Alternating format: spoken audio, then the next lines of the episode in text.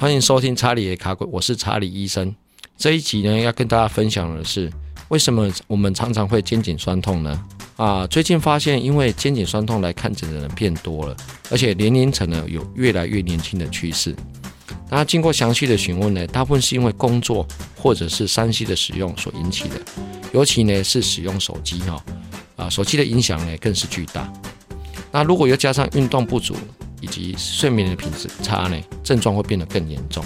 那最近有个研究指出呢，在十八岁到四十四岁族群当中，有百分之七十九的人呢，在他们的工作日呢，只有两个小时手上没有手机去使用。哦，所以呢，我们要探讨的是，我们如何去使用手机。我们在使用手机的时候呢，颈部弯曲的角度，以及呢，我们要尽。可能呢减少我们手机的使用时间，所以呢，我在这边呢介绍一个比较新的医学名词呢，我们叫 test neck 新种。那直接用中文翻译过来，我们叫做简讯颈症候群。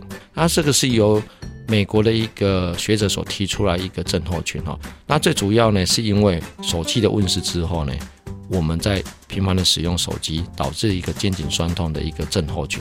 啊，如果呢这个简讯颈呢一直都没有治疗呢，它就可能会导致很多的并发症。譬如说呢，它可能会刚开始呢会让我们的颈部原本是有 lordosis，也就是脊柱会前凸的现象呢，它会变平，也是说它在侧面照呢 X 光会变直。接下来呢就可能会产生颈椎的一个轻微的关节炎，早期的关节炎发生。那另外呢就可能会导致一些椎间盘软骨的磨损。或者是甚至狭窄的现象，啊，甚至呢，到最后影响到我们上肢的神经，哦，也会影响到我们的食欲，哦，或者是影响到我们的睡眠等等。所以，如果一直不注意这个状况的时候呢，我们刚开始呢姿势的不正确，然后软组织呢，譬如说像筋膜、韧带或是肌肉呢，会是过紧的状况。在这个状态呢，其实它是可以恢复的。如果呢，经过数年之后呢，可能在这个状态会变固定的，那。它的 X 光可能就会看到骨刺啊，或者是它有软骨磨损，或者甚至它有关节炎的产生。那这个时候呢，它就是不可恢复的。所以我们在急性发作的时候呢，我们可以做一点事情呢，来啊改善它的症状。譬如说呢，我们可以在我们的颈部呢、肩关肩关节的部分呢，做一点伸展的运动。另外呢，我们可以呢啊讲话多一点，使用手机少一点。哦，当然休息。哦，那真的有红肿热痛的时候呢，我们可以将它冰敷的治疗。哦，甚至呢，我们可以用一些止痛药物来改善我们的症状。啊，另外在慢性期的时候，当然我们可以借由一些物理治疗，或者是一些呃注射，哦，或者一些药物啊，甚至可以用针灸来改善。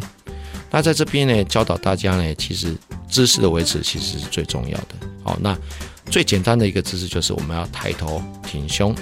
然后呢，我们把我们的肩胛骨的肌肉呢要用力，也就是我们的两边的肩膀呢要往后去收缩，那以及我们下巴呢要去用力哦，把我们的呃脖子呢尽量往后去顶它，啊，借由这样呢去维持一个正确的姿势，然后去改善它的症状。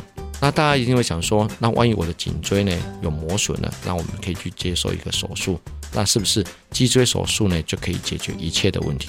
啊，其实是不对的哈。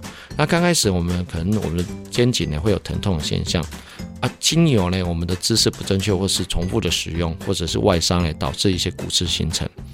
那在这时候呢，我们或许呢会经由手术去介入，然后去做个治疗。但是有时候呢，在手术之后的一些并发症会产生一些更痛的问题。所以呢，手脊椎手术其实它没有一劳永逸的，哦，一定会产生接下来的问题。这集的节目呢就到这边呢。如果你对节目内容有任何的问题，欢迎上到查理也卡库的 FB 粉丝团或 IG，我们在上面都会有各种关于骨科的卫教知识，欢迎一起来关心自己跟家人的健身体健康。如果你喜欢我的节目呢，欢迎你订阅节目并给我个评价。更重要的是分享给身边所有的好朋友们。我是查理医生，我们下期节目再见。